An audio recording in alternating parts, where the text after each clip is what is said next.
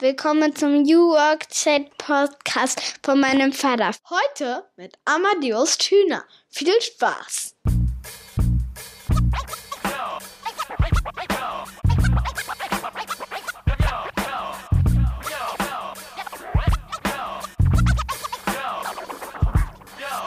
Und damit einen wunderschönen guten Morgen aus Rostock City. Es ist Freitag 7.30 Uhr Primetime für den New Work Chat Podcast. Schön, dass ihr wieder eingeschaltet habt. Ich bin Gabriel Rath, euer Podcast-Host und grüße euch aus Rostock City. So wie jeden Freitag morgen 7.30 Uhr nach einer kurzen Krankheitspause sind wir endlich wieder da und starten direkt durch in das brandaktuelle Thema New Work und vor allen Dingen auch in die Frage, wie können wir uns ein Leben designen, in dem wir besser arbeiten und auch das ganze Thema Arbeit und Familie gut zusammenbringen können. Das ist mir als Vater von drei Kindern ja auch extrem wichtig und da muss man kreativ sein, man muss sich neue Dinge einfallen lassen und man muss natürlich auch schauen, wofür brennt man. Und genau das ist auch der Ansatz meines heutigen Gastes. Ich freue mich auf Amadeus Thüner, der den ersten deutschen Podcast für Sneakerkultur und Streetwear 2018 gestartet hat, der schon vor 10, 15 Jahren für Plattenlabels, für den Skateboard-Versand Titus gearbeitet hat, bei Zalando Content gemacht hat, bei PR-Agenturen gearbeitet hat, für große Marken wie Samsung, Nike, Snipes, der Autor ist, extrem lange geschrieben hat für das Juice Magazin, für das Tätowier Magazin, auch darum wird es am Ende gehen, für Red Bull, für das Monster Skateboard Magazin und, und, und. Und dann berät er auch noch Marken als Kommunikations- und Markenberater wie DevShop, Nike, eBay, Snipes und auch die Rapper Cool Savage und Azad. Ihr merkt schon, es geht heute auch wieder um Hip-Hop. Ich hatte ja auch schon zweimal das Thema hier im Podcast. Schöne Grüße gehen raus an Piranha die Folge mit dem Thema Organisations- und Kulturentwicklung. Und Piranha könnt ihr euch da auch gerne nochmal vorknöpfen. Und ich habe natürlich auch die Jungs von The Ambition zu Gast gehabt und die haben ja gerade ein Buch vorgelegt. Und in diesem Buch hat auch mein Gast Amadeus Thüner mitgeschrieben. Auch darüber werden wir heute sprechen. Und wir sprechen natürlich auch über ein Thema, das wir noch gar nicht besprochen haben, nämlich wie starten wir eigentlich den Tag richtig gut. Darüber mache ich mir natürlich auch Gedanken. Als Papa, da muss man manchmal auch ein bisschen eher aufstehen und wird fast zum Morgenmensch. Und auch der Ama wird mit uns teilen, wie er eigentlich in den Tag startet. Und auch das hat ja mit New Work ganz schön viel zu tun. Ich wünsche euch ganz viel Spaß mit der heutigen Folge.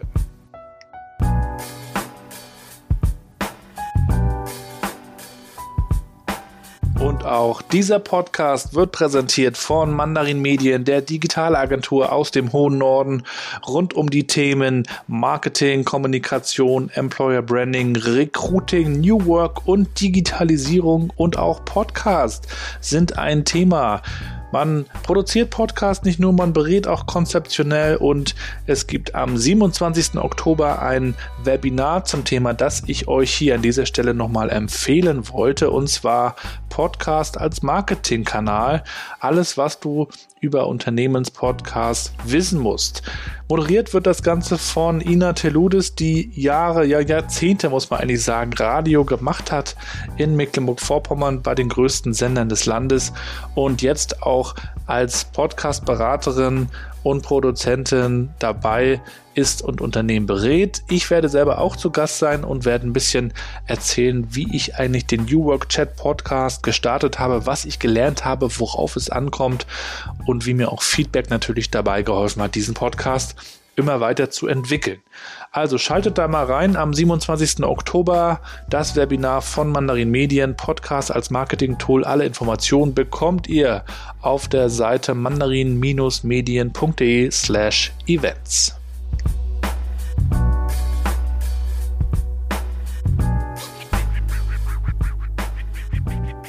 Ja, dann moin und willkommen zu meinem Podcast New Work Chat. Ich freue mich sehr, dass Amadeus heute zu Gast ist. Viele Grüße aus Rostock. Ja, vielen Dank für die Einladung und lieben Gruß aus Berlin zurück. Wie würdest du denn meiner mittleren Tochter Mathilda erklären, was du so tust? Also, ich würde wahrscheinlich sagen, dass ich mit sehr vielen Menschen spreche und ähm, sowas mache, was sie so im, im Internet oder im Fernsehen sieht. Ja, Fernsehen ist ja gar nicht mehr so extrem viel. Es sei denn, äh, das, was im Computer passiert, wird auf den Fernseher gespiegelt. Ja, das aber, meinte ich. Ja, genau. Aber interessanterweise, äh, ARD, ZDF haben die, glaube ich, noch nie selbst angemacht. Also auch meine Große ist ja elf, das mhm. kennen die gar nicht. Das braucht einfach noch ein paar Jahre. Das, dann setzt sich das irgendwann das kommt dann durch. später, ne? genau, richtig. Spätestens, wenn man dann feststellt, dass man GZ zahlen muss, dann beschäftigt man sich damit und dann schaut man wahrscheinlich trotzdem mal rein. Ja, du bist ja der Subculture Connoisseur, ein wunderbarer Titel. Wir haben ja auch schon viele verschiedene und teilweise auch etwas verrückte Titel gehabt. Das ist ein sehr schöner Titel, den du natürlich auch nochmal erklären musst heute, was sich dahinter verbirgt. Äh, vorher darfst du uns auch gerne nochmal deine fünf Hashtags nennen, die dich beschreiben. Ich würde wählen Hashtag, äh, Hashtag Subkultur, Hashtag Sneaker, Hashtag Streetwear, Hashtag Hip-Hop und Hashtag Social Media. Da würde ich gleich nochmal in die, in die Subkultur einsteigen und auch nochmal auf, auf deinen wunderschönen Titel kommen. Was, was bedeutet denn Subkultur für dich? Subkultur ist für mich etwas, in dem sich Menschen miteinander verbinden in einer kleineren Größe, in einem Gruppengefüge, in dem sie eigentlich ja sehr individuell in einer Abgrenzung zum Mainstream sich darstellen wollen, aber sich trotzdem in einer Gruppe finden, weil ähm, Individualität bedeutet ja nicht gleichzeitig, dass man alleine sein möchte, sondern einfach nur, dass man sich ein bisschen abgrenzen will. Und innerhalb dieser Subkultur, die so von außen betrachtet nur wenig Zugang erstmal zulässt, ähm, bildet sich etwas heraus. Und wenn das Ganze dann größer wird, dann driftet das natürlich sehr gerne auch in den Mainstream ab, so wie es eigentlich mit fast allen Subkulturen mhm. ist, die mich interessieren. Sprechen wir über Hip-Hop, sprechen wir sicherlich nicht mehr über eine kleine Subkultur, ganz im Gegenteil. Aber es ist halt einfach das Interesse daran und auch das aus der Historie geborene, was mich daran interessiert. Also natürlich ist ähm, ist total spannend, was aktuell mit, mit Hip-Hop, auch gerade mit Deutschrap passiert, aber mich interessiert natürlich auch, wo das Ganze herkommt mhm. und warum das so geworden ist, wie es geworden ist. Und das sehen wir beim Thema Sneaker auf jeden Fall ebenso, genauso wie beim Thema Streetwear. Beim Thema Hardcore-Punk sehen wir vielleicht eher noch eine Subkultur tatsächlich. Kommerzialisiert sich nicht so richtig. Nee, nicht so richtig. Es gibt so Strömungen, die dann gerne mal so ein bisschen abdriften, die auch kommerzialisierter werden, aber eigentlich verwehrt sich diese Szene sehr erfolgreich seit äh, über 40 Jahren dagegen und das ist auch ehrlicherweise ganz sympathisch und schön, wobei ich auch sagen muss, im Umkehrschluss bedeutet das auch nicht, dass alles andere dann unsympathisch wird, sobald es größer wird. Ich glaube, es ist einfach nur sehr interessant, wie sich die einzelnen Strömungen ähm, auseinanderdriften oder auch mal wieder verbinden, denn ähm, das mag man vielleicht in dem Moment gar nicht so denken, aber Hardcore Punk und Hip-Hop haben durchaus einiges gemein. Ja, wir haben ja hier im New Work Chat Podcast auch schon über Hip-Hop gesprochen, unter anderem mit Philipp und Toxic von The Ambition, ja auch Freunde von dir. Oder Piranha war mhm, zu klar. Gast und interessant ist natürlich auf der einen Seite die Entwicklung dieser Idee, dieser Kultur auch hin zu einem Business ja auch und auf der anderen Seite auch verbunden damit unsere, unsere eigenen Lebenswege. Also ich erinnere mich ja auch, wie, wie ich äh, quasi in den, in den 90ern das hier in Rostock äh, kennengelernt habe und äh, da wurde man ja auch noch ausgelacht, wenn man dann mit weiten Hosen rumgelaufen ist. Aber diese Entwicklung ist eben spannend und wir wollen auch gerne nochmal in deine Entwicklung schauen. Erzähl doch mal, wo kommst du eigentlich her und was hat dich denn auch in deiner Jugend so geprägt, dass du heute so ein kreativer Schaffensgeist bist? Ich komme aus einer Kleinstadt namens Oelde. Ich sage immer gern, das liegt im Dreieck zwischen Münsterland, Ruhrgebiet und Bielefeld. Und äh, von daher hatte ich natürlich auch gerade in der Kindheit und der Jugend äh, so die eine oder andere Großstadt oder größere Stadt, die ich besuchen konnte. Das war natürlich dann ganz spannend, weil auch Münster ist natürlich nicht wie Dortmund, Dortmund ist nicht wie Köln und Köln nicht wie Bielefeld. Und ähm, meine Mutter sagt auf jeden Fall, dass ich schon in frühester Kindheit großes Interesse daran hatte, Geschichten zu erzählen oder dann auch im Deutschunterricht Geschichten zu schreiben. Ich glaube, das hat durchaus einiges beeinflusst. Und angefangen hat am Ende des Tages alles mit Skateboarding und dann kam sehr schnell Basketball und dadurch kam sehr schnell Hip-Hop und dann kam Hardcore-Punk und damit kam natürlich auch Sneaker und Streetwear. Und so hat das alles sehr schön zusammengeführt. Das ist auf jeden Fall dann der Einfluss gewesen, der sich auch durchgezogen hat, tatsächlich. Es war ja auch damals so, ich weiß nicht, wie, wie es dir ging, dass dass die USA so ein, so ein leuchtendes äh, großes Land waren. Ne? Da kam das Dream Team 94 war auch bei uns so ein großer Einfluss. Wir haben ja auch viel Streetball und dann Basketball gespielt. Dann kam natürlich Rap und Hip Hop äh, über Yo MTV Raps, diese alte legendäre MTV-Sendung äh, und The Source, dieses Magazin, was es damals gab. Irgendwann dann die Juice, für die du ja auch lange geschrieben hast. Ähm, aber wie hast du so diese Anfänge auch miterlebt und äh, wie hat dich das so infiziert? Es gibt einen Film, einen US-amerikanischen Spielfilm. Das ist, äh, das ist kein wirklich guter Film, aber Christian Slater spielt mit. Der ist ja durchaus wohl auch mhm. ein Begriff. Und die ganze Bones Brigade spielt mit, also Tony Hawk oder Rodney Mullen. Allerdings immer so ein bisschen auch als, als Stunt-Double tatsächlich. Der Film heißt Rebellen auf Skateboards, so auf Deutsch. Gleaming the Cube im Originaltitel.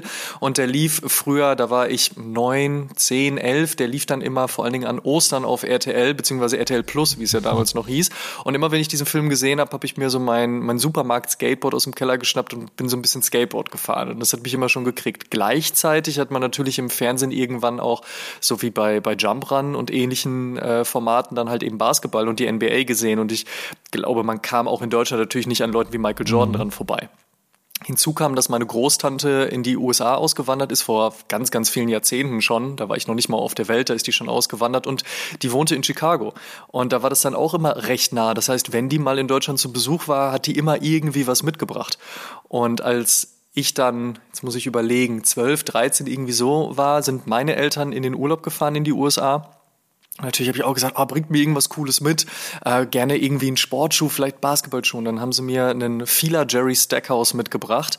Den gab es meiner Meinung nach gab es in Deutschland gar nicht. Kann mich natürlich täuschen. Hatten aber auf jeden Fall nie gesehen. War natürlich was ganz, ganz Besonderes. Und diesen Schuh habe ich natürlich gehegt und gepflegt ärgere mich bis heute, dass Fila äh, nicht mehr die Lizenz dafür hat, den äh, wieder zu produzieren. Somit äh, kein guter Retro leider zu kriegen. Aber das war so der Schuh, der dann natürlich auch ein bisschen, wie du schon gesagt hast, auch so diesen amerikanischen coolen Lifestyle irgendwie nach Deutschland gebracht hat. Ne? So oh, die erste McDonalds-Filiale, die mhm. dann aufgemacht hat, da wurde dann dauernd hingefahren und so. Also also diese Dinge, die man dann gesehen hat. Es war schon auf jeden Fall gerade äh, irgendwie Mitte der 90er Jahre total spannend ähm, für mich und hat, wie gesagt, sehr viel miteinander verbunden, weil egal ob ich dann auf dem Basketballplatz stand oder auf dem Skateboard, die Schuhe und die Klamotten mussten auf jeden Fall passen. Und egal was man von diesen beiden Dingen gemacht hat, Hip-Hop hat einen extrem großen Faktor und Einfluss gehabt. Und so hat das irgendwie auch alles zusammengepasst. Mhm. Und ähm, auch heute gehört das für mich alles noch zusammen und gehört es ja tatsächlich auch. Ich erinnere mich noch, als ich ähm, in der DDR-Zeit, ich bin ja 1980 geboren und dann gab es ja diese Westpakete, die gab es ja wirklich. Und mhm. da waren dann irgendwie Süßigkeiten drin und eine Zeitschrift, also eine illustrierte, wie man damals sagte. Und dann war auch mal ein paar äh, Sneakers drin. Mein erstes Paar Sneakers, weiß ich noch ganz genau, weiße. Ich bin mir aber nicht mehr sicher, welche Marke das war. Jedenfalls habe ich, passten die dann irgendwie auch und dann bin ich äh, auf den Schulhof gegangen und erst staunten alle, was ich natürlich toll fand. Und dann fingen sie aber an zu lachen und lachten mich aus und ich wusste gar nicht warum. Und zwar war das eine Steffi Graf Edition. Oh, okay, aber dann, dann war es auf jeden Fall, dann war es auf jeden Fall ein Adidas. Da muss ein Adidas gewesen sein. Aber ich hatte halt äh, Steffi Graf Tennisschuhe und das war natürlich, es ging natürlich überhaupt nicht, dass ein Junge in äh, Mädchenschuhen rumlief. Gut, dass sich das heute geändert hat, weil der Schuh ist nämlich tatsächlich richtig gut und ich kenne sehr viele Leute, die einiges dafür geben würden, wenn er wieder gerätrot werden würde. Siehste? Aber leider habe ich ihn nicht mehr. Aber daran erinnere ich mich natürlich, ähm, also Sneaker, du bist da ja auch ein absoluter äh, Sneaker-Nerd, hast ja auch den ersten deutschen Podcast äh, zu diesem Thema gestartet. Was macht denn überhaupt diese äh, Sneaker-Kultur aus? Und es ist ja auch ein richtiges Business dahinter mittlerweile. Richtig. Ich glaube, in erster Linie ist es natürlich etwas, um sich abzugrenzen und auch sich darzustellen, so wie es Mode natürlich immer ist. In zweiter Linie wurde dann natürlich da auch ein Performance-Faktor raus. Natürlich musst du, wenn du auf der Straße zwei Kilometer durch die Stadt läufst, nicht unbedingt einen ähm, Basketballschuh anhaben, mit dem sonst normalerweise Leute auf dem Court stehen. Aber es ist einfach bequem und das ist natürlich das Schöne. Also das, das sozusagen der Performance-Gedanke dahinter. Dann darüber hinaus wurde es dann irgendwann auch ein, guck mal, was ich am Fuß habe, du hast das nämlich nicht und du kannst das gar nicht kriegen, weil das ist nämlich limitiert und gar nicht so leicht zu bekommen. Irgendwann auch in Zeiten der Globalisierung und des Internets wurde dann ein, äh, ich komme zwar leichter dran, aber ich gebe halt eben mein Geld dafür aus, Gedanke daraus und mittlerweile ist das Ding so groß geworden, dass du halt wirklich dieses Business daraus hast. Und natürlich sprechen wir sehr viel über über Zweitmarktplattformen, über Resell, also Schuhe ankaufen und dann gewinnbringend verkaufen. Schuhe als Aber Investition. Genau, es gibt viele Leute, die das als Investition sehen, die steigen dann um vom Briefmarkensammeln zum Turnschuhsammeln. Ähm, gab es früher tatsächlich auch schon. Natürlich ist es jetzt auch über die Möglichkeiten viel, viel größer geworden und für viele sicherlich auch attraktiver, lukrativer, zumal halt auch viele äh, private äh, wie nicht private Fernsehsender darüber sprechen und auch nur das fokussieren. Und das finde ich per se auch ein bisschen traurig, denn eigentlich hat das alles einen historischen Hintergrund und vor, allen, vor allen Dingen einen kulturellen Hintergrund und den sollte man dann nicht vergessen. Aber um es auch mal ein bisschen runterzubrechen, das ist natürlich immer ein Style-Ding auch. Ne? Also was gefällt dir, was, was kleidet dich gut, was macht Spaß? Und ähm, in diesem wilden Mischmasch, den ich hier gerade in ein, ein paar Sätze versucht habe runterzubrechen, passiert halt total viel. Also dass 1985 ein, ein Michael Jordan einen eigenen Schuh bei Nike bekommen hat, hatte damals natürlich einen ganz anderen Hintergrund, als das heute der Fall ist, wenn Leute einen Jordan 1 tragen. Trotzdem ist es derselbe Schuh und hat sich über fast 40 Jahre gehalten. Ähm, und das hat ein ganz, also es hat ganz, ganz viele unterschiedliche Gründe, aber pro, ich sage jetzt fast Epoche hat es einen unterschiedlichen Ansatzpunkt. Und nichtsdestotrotz ist es immer noch dasselbe Produkt und dass sich das so lange hält, ist spannend. Und das haben wir nicht nur bei Nike, das haben wir auch bei Adidas, bei Puma, bei Converse, also bei vielen, vielen Marken, bei New Balance und so weiter und so fort.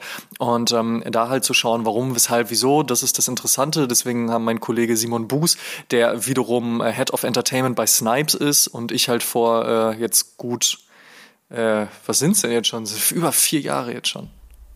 Mhm. Nee, nicht vier, nicht über vier, also fast vier Jahre, mhm. mal nicht übertreiben hier, ähm, halt gesagt, so, wir wollen da einen Podcast draus machen, ähm, weil ich habe immer sehr viel darüber geschrieben. Simon hat ähm, ein eigenes YouTube-Format gehabt, Turnschuh TV hieß es. Und dann haben wir gesagt, wir bringen das zusammen. Ähm, also mein schreiberisches, sein äh, YouTube-Format, aber dann machen wir einen Podcast, weil wenn wir uns sehen, dann sprechen wir eh darüber. Äh, warum nehmen wir das Ganze nicht einfach mal auf? Ne? Also so, so zwei Freunde, die am Küchentisch sitzen und diese Gespräche aufnehmen, so gefühlt wie fast jeder Podcast, der auch gestartet ist ja. damals. Und ähm, die Leute hatten Interesse daran. Und dann hatten wir den ersten deutschsprachigen Sneaker- und Streetwear-Podcast und äh, haben seitdem jede zweite Woche eine Episode veröffentlicht, beziehungsweise am Anfang des Jahres noch ein wöchentliches Format, ein Kurzformat, ein snackable Content-Format reingeholt. Das heißt O-News. Da geht's, wie der Name schon sagt, halt vor allen Dingen um die jeweiligen Releases der Woche. Einfach nochmal kurz und knackig. Das kann man sich dann freitags morgens anhören. Dann weiß man ganz genau, was vor allen Dingen am Wochenende veröffentlicht wird, weil da kommt das meiste auch raus. Dann ist man gut informiert und dann geht's weiter. Mhm. Und der eigentliche Podcast, also der, der große Podcast, dient halt dazu, eben die großen Themen zu besprechen, Interviews zu führen und halt eben so einen richtigen Deep Dive zu machen. Und wir nennen das Ganze Infotainment, weil wir natürlich so zwei alte Säcke sind mit Mitte 30, die halt irgendwie auch die Historie halt kennen und gleichzeitig aber trotzdem halt eben ähm, nicht vergessen wollen, dass uns auch jüngere Leute zuhören, die halt eben gerne was von damals hören und erfahren wollen und die Zusammenhänge verstehen wollen. Aber wir wollen natürlich auch gleichzeitig ein bisschen entertainen und mhm. wir driften da auch ganz gerne mal in die einen wie die andere popkulturelle Richtung ab, aber versuchen das halt eben gut gebündelt äh, umzusetzen. Ja, wie viele Schuhe hast du dann eigentlich? Ich habe lange nicht mehr gezählt. Es müssten so an die 300 sein. Und äh, wie sortierst du die? Ähm, tatsächlich, damit sie im Schrank gut aussehen nach Farbe, Modell. Aber ansonsten, ich habe ganz viel Liebe für so gut wie jede Brand. Und da gibt es immer sehr viel, was mich auch interessiert, egal ob es Basketball-Silhouetten sind, ob es Running-Silhouetten sind. Ähm, da gibt's schon so einiges. Und äh, ich schaue halt eben, dass es zwar nicht überhand nimmt, das klingt jetzt vielleicht für den einen oder anderen ein bisschen absurd, weil es ja schon irgendwie 300 Paare sind, es könnten aber durchaus noch einige mehr sein. Und auch jetzt fällt es mir natürlich schwer, auch immer alle an den Fuß zu ziehen, aber schlussendlich sind die auch alle da, um sie getragen zu werden. Also das eine oder andere Modell wird mal häufiger, mal weniger getragen und natürlich zieht man nicht unbedingt Wildleder an, wenn draußen die Welt untergeht und das, das regnet in Strömen. Mhm. Ähm, aber ansonsten ist das schon alles auch dort, um getragen zu werden. Es gibt halt zu viele gute Geschichten, ja. zu viele viele gute Kollaborationen, als dass ich da halt dann auch äh, viel stehen lassen könnte. Und die Release-Taktung ist über mhm. die vergangenen Monate einfach auch extrem hochgegangen. Also wo es früher vielleicht, mh, hm, ich sag mal, ein, zwei sehr interessante, limitierte Zusammenarbeiten irgendwie vielleicht im halben Jahr gab oder dann irgendwann im Monat, ist es mittlerweile halt jedes Wochenende. Ja. Und äh, ja, das zieht das Ganze schon an, aber auf der anderen Seite haben wir ja auch äh, dann darüber halt viel, was wir erzählen können. Also hört da unbedingt mal rein, tun wir natürlich äh, in die Show Notes. Wir wollen auch gerne nochmal zum Thema Arbeit kommen. Ähm, das ist ja auch Arbeit. Ähm, kann man natürlich drüber reden, was für eine Arbeit das ist, aber ihr macht da einen Job quasi mit diesem Podcast, machst auch noch viel, viel mehr. Du hast äh, im Bereich Social Media gearbeitet, im Bereich PR gearbeitet, hast viel geschrieben als Autor. Wie hast du dir dein Leben und auch dein Arbeitsleben so designt, dass du auf so vielen Spielplätzen ja fast ähm, unterwegs sein kannst und es sich vielleicht gar nicht so anfühlt wie Arbeit im herkömmlichen Sinne? Ich wollte immer was Kommunikatives machen und mir war auch bewusst, dass es irgendwo auch was Kreatives sein muss. Und ich glaube, aufgrund dessen habe ich sehr selten zu Projekten oder Jobmöglichkeiten Nein gesagt. Und dadurch gab es dann auch die Momente, in denen ein paar Dinge auch nebenher, also parallel gelaufen sind. Und da musste ich mir natürlich die Frage stellen, wie kriege ich das unter einen Hut? Hm, ein Vorteil dabei ist es natürlich, wenn einem all das Spaß macht, dann fühlt sich das nicht negativ an und geht einem gut von der Hand.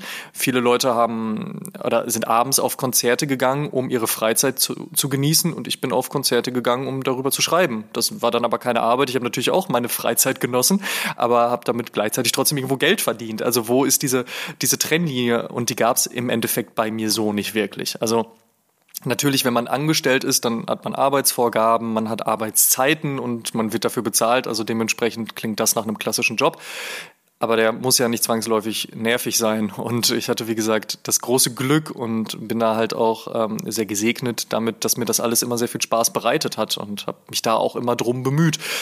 Und äh, so hat sich das in den letzten Jahren auch ausgestaltet. Ich bin äh, seit einigen Wochen ähm, das erste Mal, oder beziehungsweise anders gesprochen, ich habe 15 Jahre lang immer in der Festanstellung gearbeitet, aber nebenher freie Projekte realisiert. Und jetzt bin ich seit einigen Wochen das erste Mal tatsächlich wirklich zu 100 Prozent selbstständig als äh, Brand Consultant und als Autor.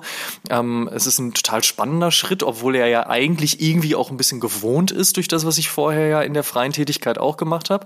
Aber es hat sich dadurch jetzt einfach sehr gut ergeben. Ich mit DevShop und StockX zwei große Kunden, die ich in der Selbstständigkeit betreuen und bearbeiten darf. Mhm. Und äh, dadurch habe ich gesagt, okay, dann dann machen wir das jetzt, weil ich gefühlt jede äh, Kommunikations-Lifestyle-Agentur in Berlin auch schon durch habe, mit vielen positiven, aber auch vielen negativen Eindrücken. Um, vor allen Dingen mit natürlich einem negativen Eindruck ganz zum Schluss, der sicherlich nochmal dabei unterstützt hat, zu sagen, so jetzt gehe ich wirklich in diese Selbstständigkeit. Die wurde mir aber, wie gesagt, durch die beiden Kunden auch recht einfach gestaltet und von daher bin ich sehr, sehr froh, äh, das alles machen zu dürfen. Aber auch da ist natürlich jetzt auch nochmal ein Wechsel in der Art und Weise, wie man die Dinge arbeitet und aufsetzt drin. Zum Zumindest in einem gewissen Maße, weil eigentlich habe ich schon immer versucht, sehr meine Strukturen und meine Organisation so aufzubauen, dass mir das natürlich in die Karten spielt. Und ich war auch schon immer interessiert, wie machen das Leute? Mhm. Wie ähm, gestalten Leute ihren Tag, vor allen Dingen ihren Morgen? Wann steht wer auf? Und es gibt ja auch vor allen Dingen auch auf LinkedIn und in diversen Büchern ja immer diese Postings, ja, ich stehe um 4.30 Uhr auf mhm. und dann wird das und das gemacht.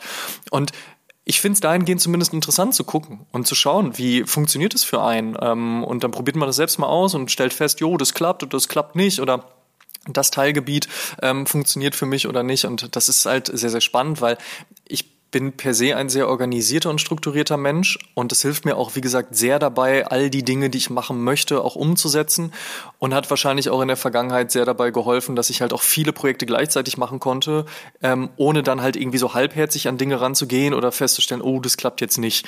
Ähm, und von daher ist es ein total spannendes Thema, wie man halt eben so sein eigenes Leben, ja. auch sein Arbeitsleben, seine Freizeit und, und so weiter gestaltet und unter einen Hut bringt. Und das hat wiederum für mich äh, viel mit New Work zu tun auch so im Kopf, also zu so einer Selbstbestimmtheit zu kommen, zu so einer Unabhängigkeit am Ende des Tages auch, die kannst du, denke ich, auch haben, wenn du angestellt bist.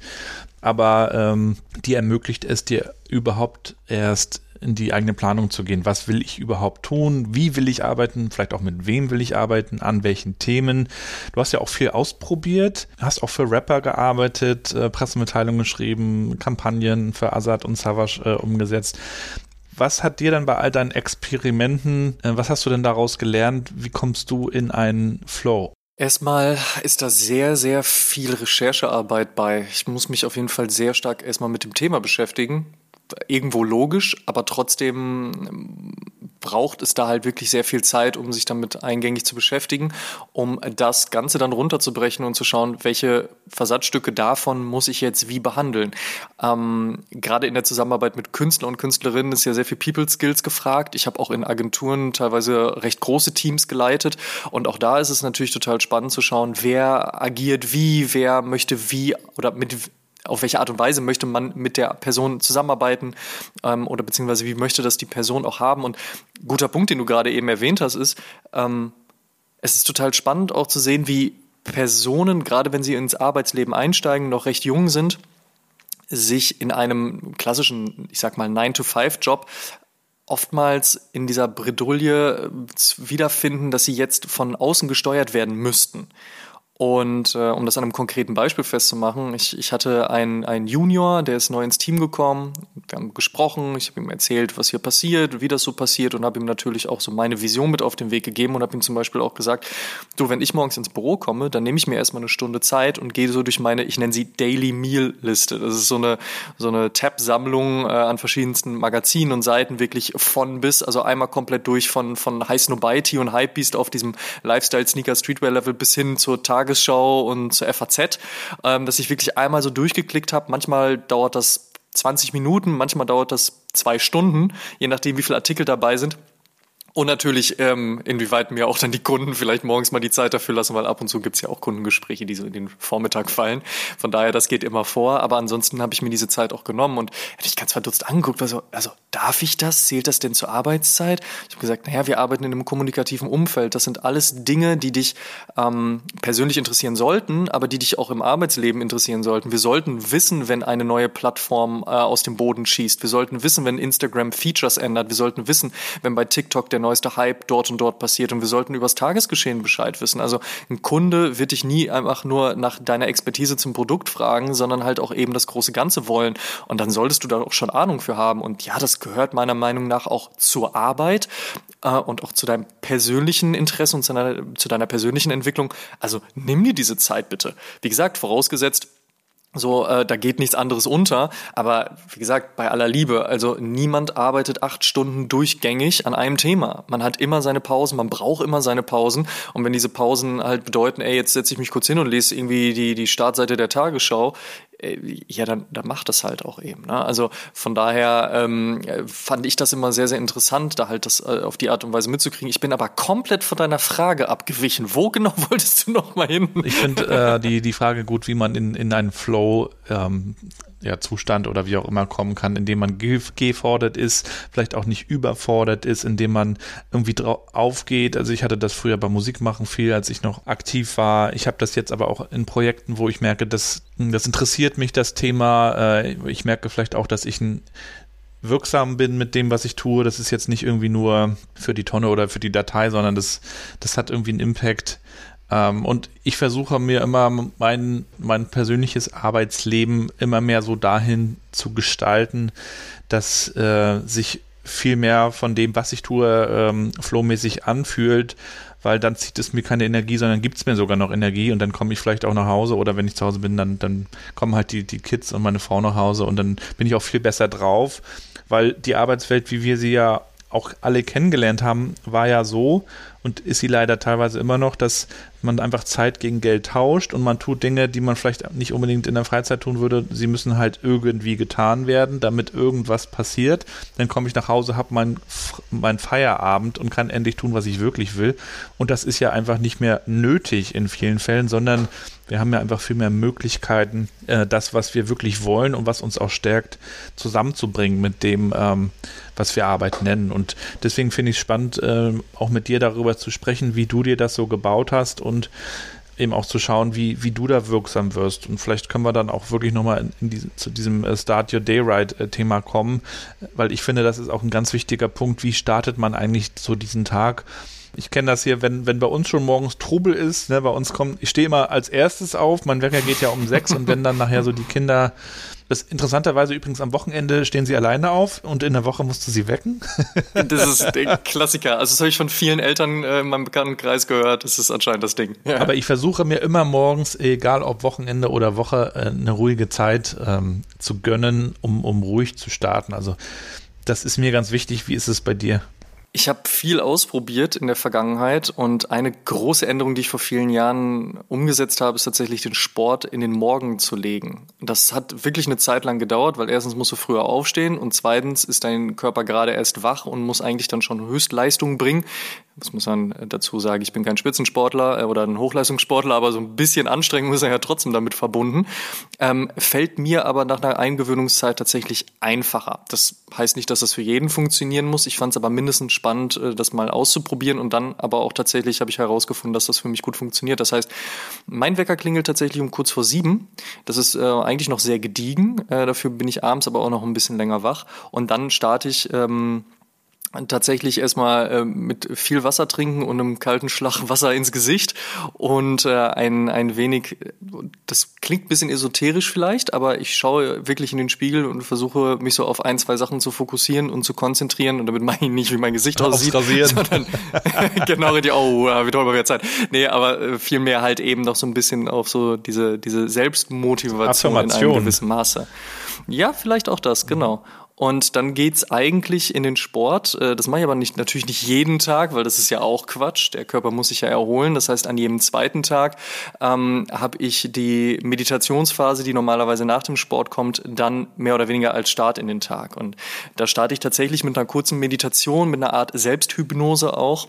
Mhm. Und ähm, habe diesen Moment und setze mich dann im besten Falle nicht hin und nehme das Telefon in die Hand, sondern nehme erstmal noch ein Buch in die Hand. Das klappt leider nicht in allen Fällen, also an allen Tagen, aber ich versuche es sehr stark, einfach weil auch das noch die Zeit ist, wo ich komplett für mich bin. Und das ist das Schöne. Also diese Zeit, morgens Sport zu machen, dann Meditation oder halt eben Meditation und dann zu lesen, die habe ich erstmal komplett für mich und morgens um diese Uhrzeit, selbst wenn es dann schon irgendwann 8 Uhr ist, da passiert noch nicht ganz so viel und das, was passiert, das kann mich auch erstmal am Arsch lecken, so. Das kann ich auch später machen.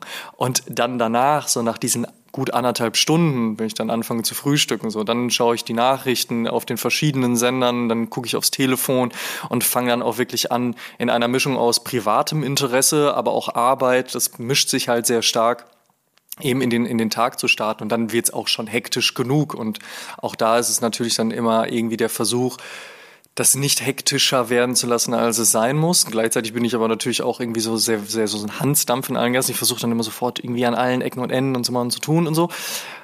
Und gleichzeitig dann mir aber auch immer wieder äh, klar zu machen, hey, mal kurz durchatmen und mal ein bisschen hier. Und meine Oma hat mal irgendwann einen sehr, einen sehr klugen Spruch gebracht und naja, der passt auch ganz gut zu meinem Arbeitsleben und den halte ich mir aber auch immer wieder vor, weil klar, manchmal wird's auch manchmal ein bisschen anstrengender. Sie hat gesagt, mach doch erstmal eine Sache richtig und zu Ende, bevor du ganz viele anfängst und irgendwie nichts davon so richtig klappt. Omas sind halt einfach die klügsten Frauen der Welt. Also von daher, da hat sie natürlich vollkommen recht mit. Klügsten Menschen vielleicht sogar. Das, das natürlich auch. Und ähm, das ist dann so eine Sache, die ich mir dann immer wieder so ins Gedächtnis zurückrufe und, und sage so, hey, jo, vielleicht noch mal kurz ein Schrittchen zurück. Aber es ist auch spannend, dass halt eben so viel passiert. Mir wird ehrlicherweise auch langweilig werden. Ja. So. Und ähm, so starte ich eigentlich in den Tag. Wie gesagt, gutes Frühstück. Ich nehme mir auch ein bisschen Zeit und später. Also ich bin auch nicht jemand, der springt halt für eine Sekunde unter die Dusche und dann wieder raus und zieht sich dann an. So, ich lasse mir da auch ein bisschen Zeit, höre auch so ein bisschen Podcast noch beim Duschen und dann äh, suche ich mir natürlich äh, und das kann auch gerne mal so zehn Minuten dauern, die passenden Sneaker für den Tag aus. Also von daher, da nehme ich mir schon auch ein bisschen die Zeit. Weil, wie gesagt, ja auch bei 300 Paaren. ja, ich habe aber ganz guten Überblick, wo was steht und wie ich was anziehe. Ich äh, poste tatsächlich auch jeden Tag auf meinem Instagram-Account, was ich heute an meinem Fuß trage. Da gibt's ja so diesen Hashtag uh, What's on my feet today, WOMFT heißt der. Das ist so ein, so ein kulturinternes Ding und äh, versucht da auch irgendwie so ein bisschen den, der Community zu zeigen, warum ich was an dem Tag anziehe. Nicht nur, dass es schön aussieht aus meiner Sicht, sondern auch, dass da ein bisschen Geschichte hintersteckt und welche denn eigentlich und so. Es will dann schon auch ausgewählt sein. Mhm, mhm. ähm, aber die Zeit nehme ich mir dann auch, aber die möchte ich mir auch nehmen und ich versuche auch wirklich Jetzt gerade in der, in der Freiberuflichkeit, in der Selbstständigkeit ist es natürlich noch mal ein bisschen einfacher, auch dann den Kunden zu sagen, hey, passt auf, das ist halt eben mein Tagesablauf. Wenn es für euch jetzt nicht zwingend notwendig ist, ja, dann ähm, bitte nicht unbedingt irgendwie Calls um 10 oder um 11. So, lass uns das gerne machen. Und ich habe halt, wie gesagt, auch mit StockX ja einen internationalen Kunden, da verschiebt sich die Zeit ja sowieso ein bisschen. Also ich habe dann auch kein Problem damit, sowas eher dann in Richtung 8, 9 Uhr zu machen, wenn das Ganze dann soweit passt. Aber so die Zeit am Morgen ist mir tatsächlich wichtig. Ich kenne ja. viele Leute, denen ist die Zeit am Abend dann sehr wichtig. Und natürlich ist es auch nochmal ein Unterschied, ob du jetzt Familienvater oder Familienmutter bist, ähm, dass es da halt Kids gibt. Na, das ist dann ja auch nochmal eine andere Sache. Oder ob ich, wie ich in meinem Falle jetzt sehr frei und egoistisch und eigentlich nur in Abstimmung mit meiner Partnerin agieren kann und muss. Äh, das ist klar nochmal der Unterschied, aber so funktioniert es für mich ganz gut. Ich bin auch durch die Kinder erst zum Morgenmensch geworden. Also die haben mich dann ja quasi dazu gezwungen, ähm, meine Me-Time äh, in die frühen Stunden zu verlegen. Und meine Frau ähm, ist aber überhaupt kein Morgenmensch und die erklärt mich dann auch regelmäßig für verrückt, wenn ich auch am Wochenende morgens schon auf der Couch sitze und ein Buch in der Hand habe. Aber ich, ich genieße das. Ich mache dann die Balkontür auf, habe einen Kaffee, äh, habe ein gutes Buch und ärgere mich natürlich, wenn die zweieinhalbjährige dann schon zehn Minuten später aus der Tür kommt. Das gibt's auch. dann ist die Me-Time schon wieder ja. kaputt. Aber äh, ich finde das auch sehr, sehr angenehm und ich bin auch eine Zeit lang äh, morgens gejoggt oder gelaufen. Und ich weiß noch, kam dann nach Hause, also so eine halbe Stunde, äh, so fünf, sechs Kilometer oder so, dann äh, nach Hause duschen, dann ins Büro, was, was hier äh, nicht weit von zu Hause war. Und dann weiß ich noch, kam ich dann am Platz an und dann ging das Nachschwitzen los.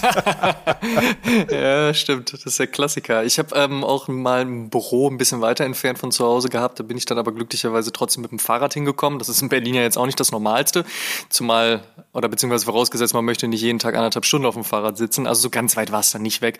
Aber das hatte ich auch. Ich habe gerade in den Sommermonaten dann auch gerne noch ein zweites T-Shirt mitgenommen oder mir das irgendwann von einem Kollegen von mir abgeguckt. Der hatte dann immer so ein, so ein, so ein, so ein Radsport-Lauf-T-Shirt immer dafür an, so, ne, mit so Anti-Schweiß, keine Ahnung was. Und das hat er dann immer dann kurz mal ausgezogen, sich umgezogen. Das funktioniert natürlich auch. Aber gerade durch die Corona-Zeit ist natürlich eh sehr viel Homeoffice. Und ich muss auch sagen, ich war am Anfang, äh, vielleicht auch eben auch aufgrund dessen, wie ich es gelernt habe, ganz großer Fan vom Büro. Ich fand Büro ganz toll. Mein ähm, Vater hatte damals ein mittelständisches Unternehmen, der hatte natürlich ein ganz tolles aussehendes Büro mit Ledermöbeln, so ne, irgendwie hm, Ende der 80er Jahre. Ja, so, nee, es war Mahagoni, glaube ich. Also zumindest in meiner Erinnerung ist es einfach ein sehr imposanter, großer Holztisch gewesen. Wirklich ein großes Büro auch. Das fand ich ganz, ganz klasse und beeindruckend.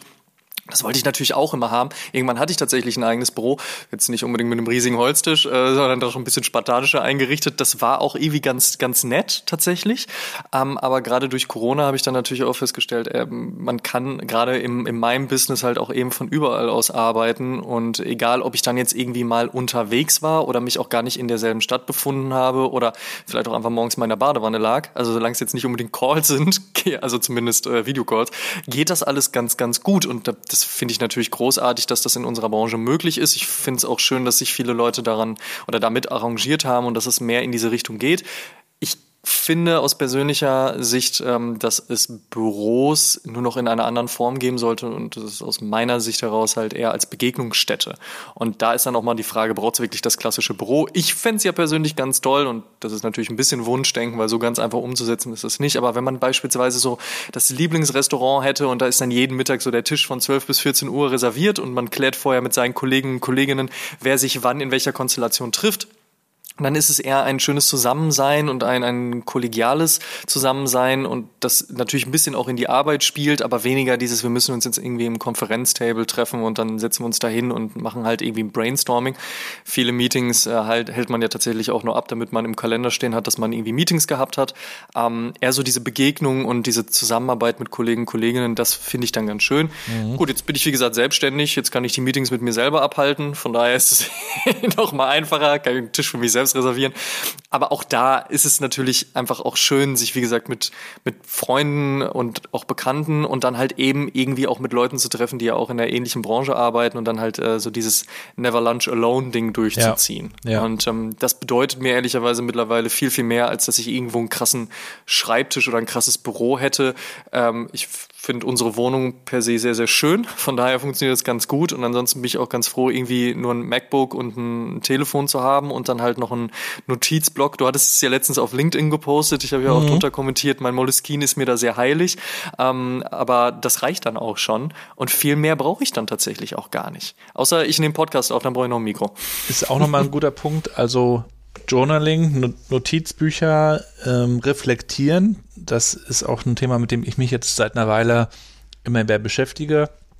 Also man kann das natürlich digital tun, gibt es tausend Apps, aber ich finde das eben auch spannend, das äh, handschriftlich auf Papier zu tun, weil du dann eben, wie gesagt, gezwungen bist, ähm, achtsam zu sein. Du hast eben nicht diese Ablenkung, die Notifications und das künstliche Licht und all das, sondern du kannst in Ruhe mal Pause drücken sozusagen und äh, die Dinge mal, also so rauszoomen irgendwie auch aus der Situation und aus dem ganzen Kontext und mal schauen, wie fühle ich mich eigentlich, eigentlich mit, mit, mit dem, was ich tue und wo will ich hin.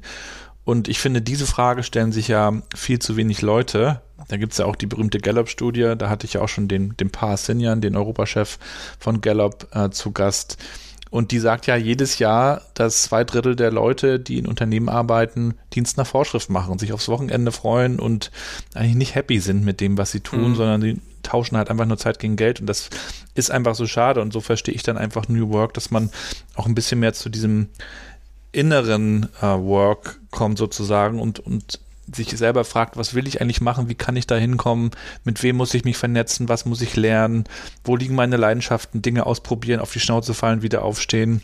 Definitiv. Und das wäre auch so die Frage. Also, was, was würdest du vielleicht auch Leuten empfehlen, die sagen, Mensch, das ist ja geil, was, was der Armer da macht. Der macht so coole Sachen, aber da komme ich vielleicht nie im Leben hin. Ich bin in meinem Konzern hier drin.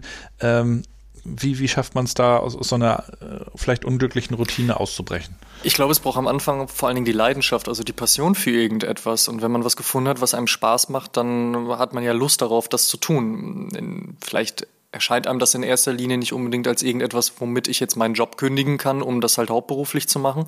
Aber ich finde gerade in der aktuellen Zeit, 2021, da kannst du fast aus allem irgendetwas Spannendes machen. Ja, auch äh, mach einen YouTube-Kanal daraus, äh, bau einen Blog, mach einen Podcast, whatsoever. Also es gibt ja für alles irgendwie auch Möglichkeiten und natürlich spricht sich sowas immer sehr leicht. Ich würde jetzt auch niemandem empfehlen zu sagen, hey, du bist unglücklich in deinem Job, schmeiß alles hin und guck, was passiert. Das ist natürlich auch Quatsch. Man muss das immer für sich persönlich irgendwo auch eruieren und gucken, was für, was man für eine Persönlichkeit ist. Wenn man jemand ist, der sehr viel Wert auf Sicherheit legt, na, dann ist es vielleicht nicht unbedingt das Klügste, irgendwie alle Zelte abzureißen, um zu gucken, was passiert. Aber es gibt auch Abenteurer unter uns, Abenteurerinnen, die einfach sagen so, ne, ich lass mich halt treiben und mach und tu.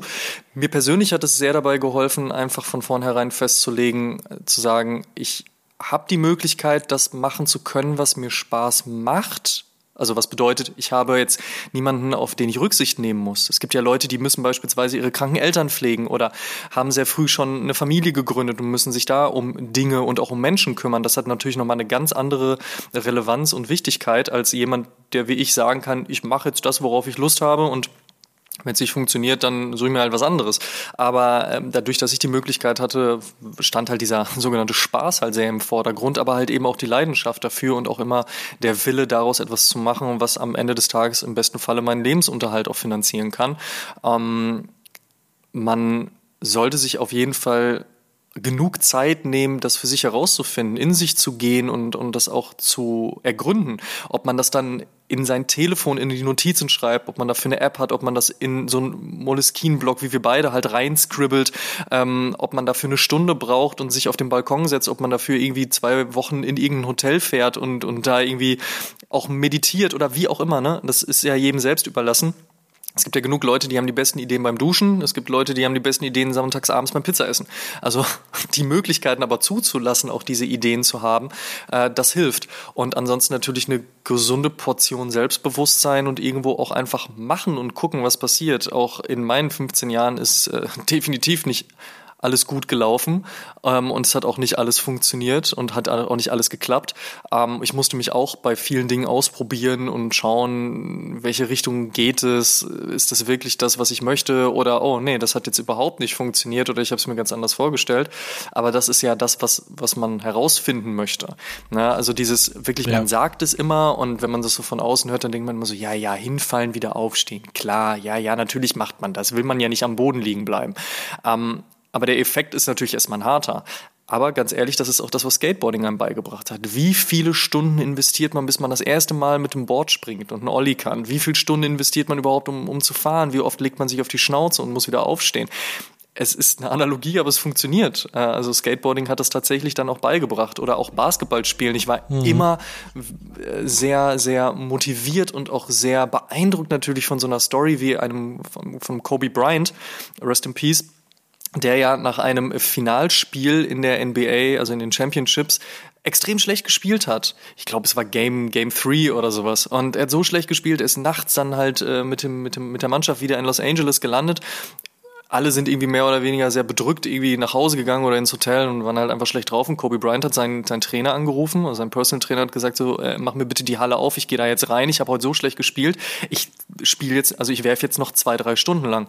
Und er hat sich da wirklich hingestellt und dieser, ne, das ist ja das, was ihm auch nachgesagt wurde, auch das, was, was ja so sein Slogan war, diese Mamba-Mentality, ne, dieses Durchkämpfen, dieses hart arbeiten, hat sich das, genau, hartnäckig, hartnäckig sein, hat sich zwei, ja. drei Stunden die Halle gestellt, hat Würfe genommen, hat geübt, hat trainiert und hat am nächsten Tag extrem gut gespielt. Es sind natürlich wunderbare Geschichten, aber es sind genau diese Geschichten, die ja so schön sind, dass man sie erzählen kann, dass man Dokumentation darüber dreht oder dass man sich so ein bisschen seinen eigenen Teil daraus zieht. Und es wäre gelogen, wenn man sagen würde, ey, das, äh, du brauchst einfach nur ein bisschen Leidenschaft und Spaß an der Sache, dann fliegt dir das alles zu. Das ist schon harte Arbeit. Ähm, aber sie funktioniert halt einfach einfacher, wenn man da auch wirklich Lust drauf hat. Also es braucht harte Arbeit, damit sich Arbeit nicht mehr anfühlt wie Arbeit. Ungefähr so, ja, richtig. Genau. Aber dann ist diese Arbeit, die sich äh, wie Arbeit anfühlt, eben, oder beziehungsweise nicht mehr wie Arbeit anfühlt, halt auch ein großer Spaß. Und dann ist es am Ende des Tages nur noch ganz viel Spaß, die man haben muss.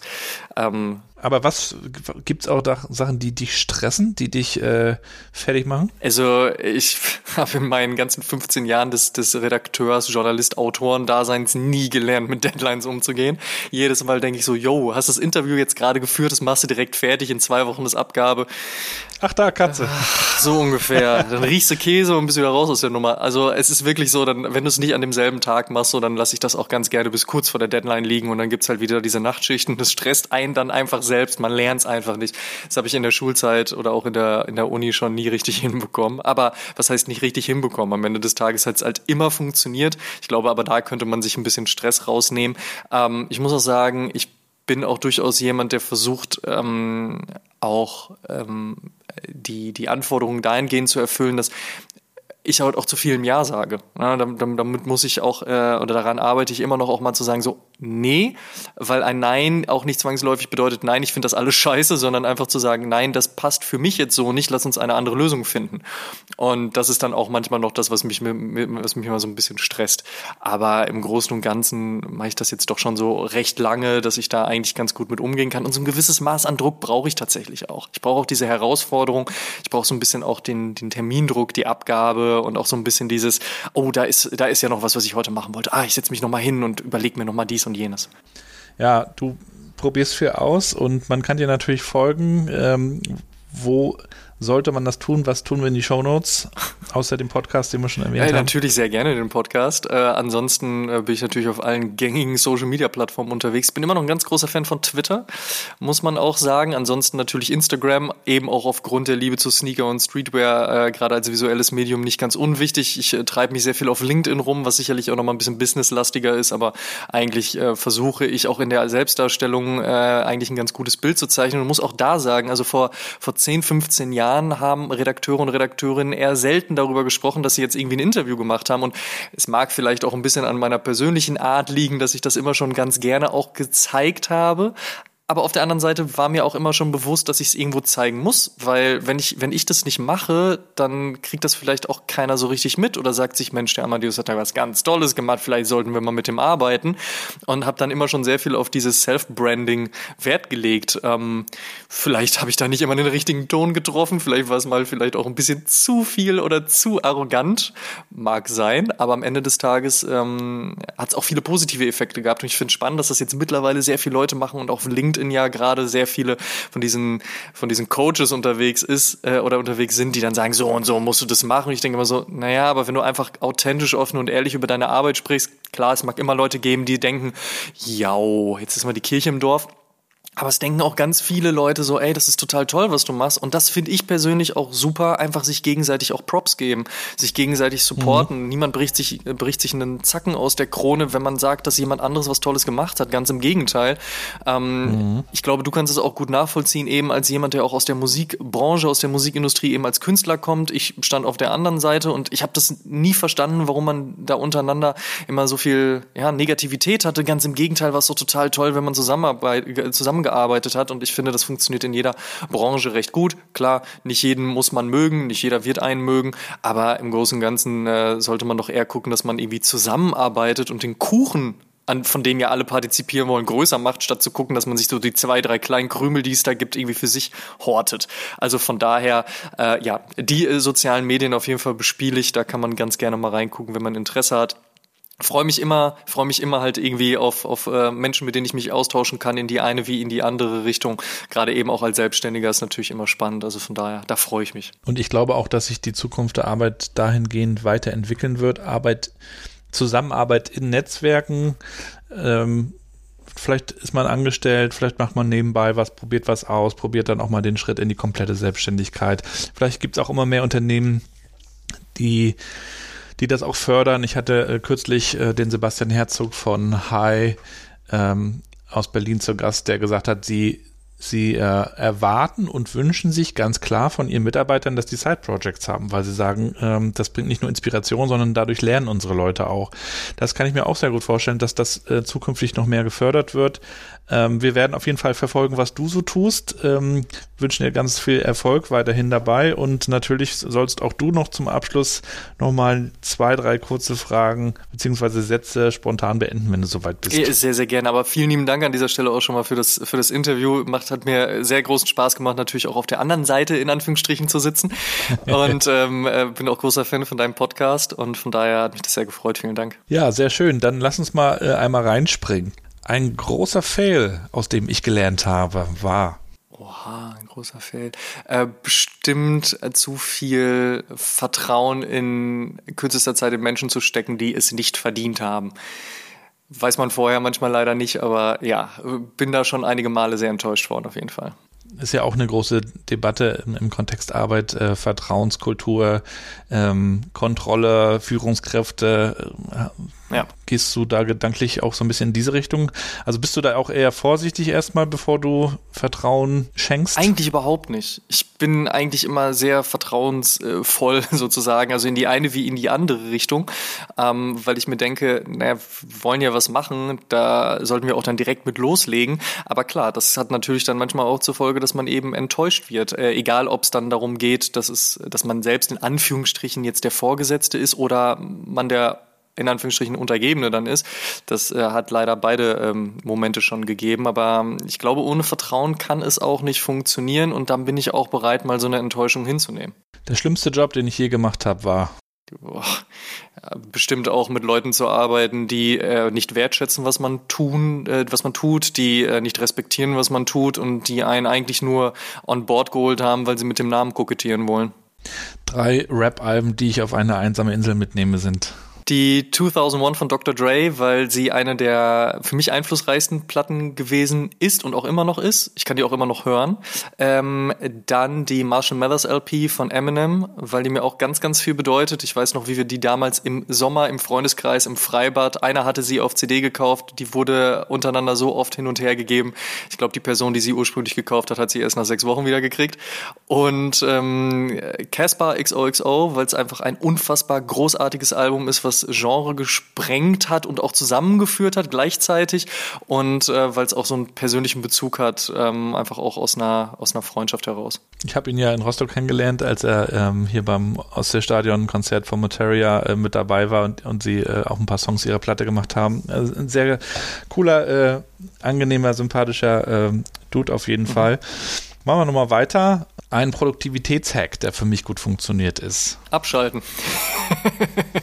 Tatsächlich so. Wirklich einmal komplett den Schritt rausgehen, gerade in so Momenten, wo ich merke, okay, jetzt wird's gerade richtig, richtig viel. Einfach einen Schritt komplett rausgehen, was komplett anderes machen.